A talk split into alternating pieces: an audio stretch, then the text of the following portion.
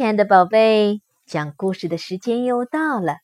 今天我们要讲的这个故事的名字是《新鬼和老鬼》。阴间刚来了一个新鬼，还没学会找东西吃，成天挨饿，瘦的只剩一把皮包骨头了。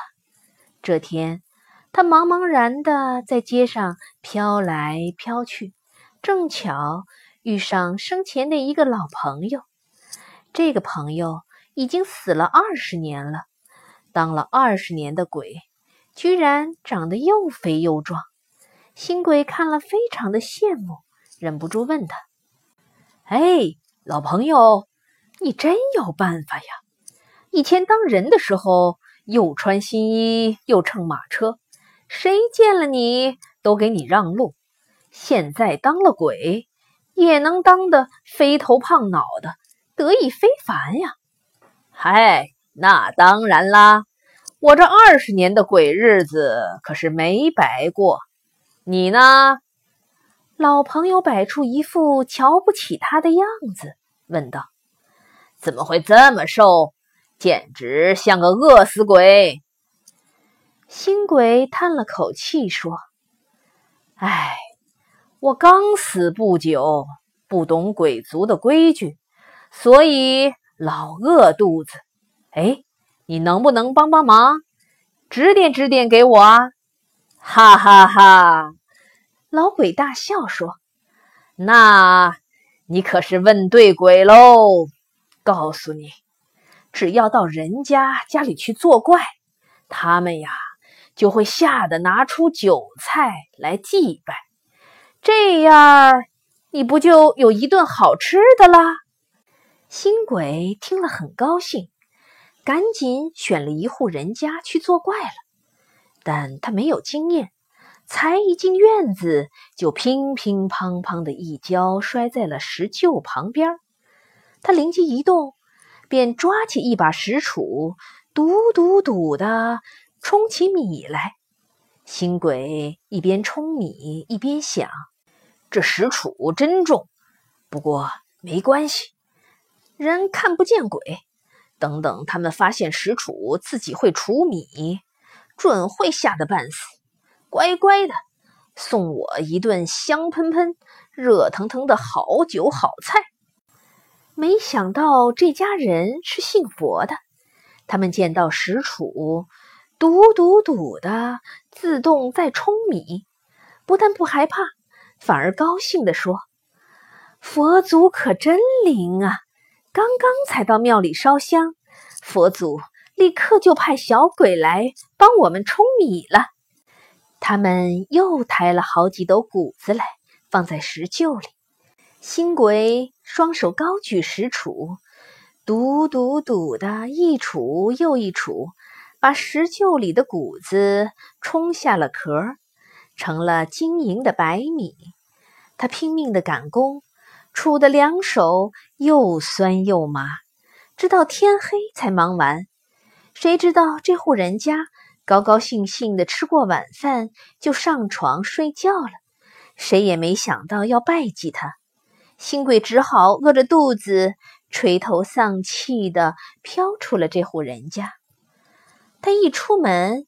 就碰见了油光满面的老鬼，不由狠狠地说：“你太不够朋友了，教我这个笨办法，害得我做了一整天苦工，连一粒米也没沾着。”然后他又把刚才的情形讲了一遍。老鬼一边听，一边摇头说：“哎，你太丢鬼族的脸了。”当鬼的讲究来无影去无踪，该现身的时候才现身。你既笨手笨脚的钻进了门就摔跤，那不是赶着报告人家鬼来了吗？而且你吓人的时候要随时注意人家的反应，不能一个劲儿的猛做苦工啊！新鬼觉得。这话是有些道理的，点点头说：“你可真是诡计多端，我就再试试你的鬼主意吧。”第二天天刚亮，新鬼就连忙选了一户人家去作怪了。这回呀，他学聪明了，先在窗子外面看清楚，知道主人夫妇正在磨坊里。他悄悄地从窗缝溜了进去，不发一点声，然后抬起双手抵住横杠，就推起了石磨来。妻子吃惊地说：“哎，真有鬼了！石磨怎么自己动了起来？”丈夫看了看石磨，说：“听说昨天有个鬼替人舂米，今天可轮到帮我们磨麦子了。”他又告诉妻子。这是咱们道教的张天师派他来的，你走开，我多给他一些麦子磨。新鬼看到胆小的妻子，吓得退在一旁发抖，一步也不敢走近，不禁得意了起来，心里想：哼，我可把人给吓住了，等一下该有一顿好吃的了吧？于是他汗淋淋的使劲推石磨。推呀推呀，成堆的麦子完全磨成了细粉，累得他呀手脚直发软。等他出了磨坊一看，太阳早下山了，四下黑漆漆的，哪有什么韭菜可吃呢？新鬼累了一整天，直得一肚子气，他连忙去找老鬼。老鬼想了想，问道：“他们烧钱给你了没有啊？”新鬼摇了摇脑袋，看你这鬼头鬼脑，怎么老不开窍呢？老鬼叹了口气说：“哎，你没听说过吗？有钱能使鬼推磨，人家什么都没给你，你居然饿着肚子替人家推磨。”这简直是咱们鬼族的大笑话呀！新贵说：“这两户人家，一家信佛，一家信道，根本就不怕鬼嘛。”这就对了，你要去找怕鬼的人下呀。老鬼说着：“干脆你跟着我走吧，也好好学学。”一胖一瘦两个鬼。飘飘荡荡的来到一户人家的院落，看到这家人正在窗前吃饭。老鬼轻飘飘的把竹竿一扯，洗得雪白的衣裳掉了一地。这家母亲以为起风了，连忙出来收衣服。老鬼拉着新鬼一起抱起了一只白狗，拉着狗脚，让它在半空中走路。人哪里见过白狗在空中走路呢？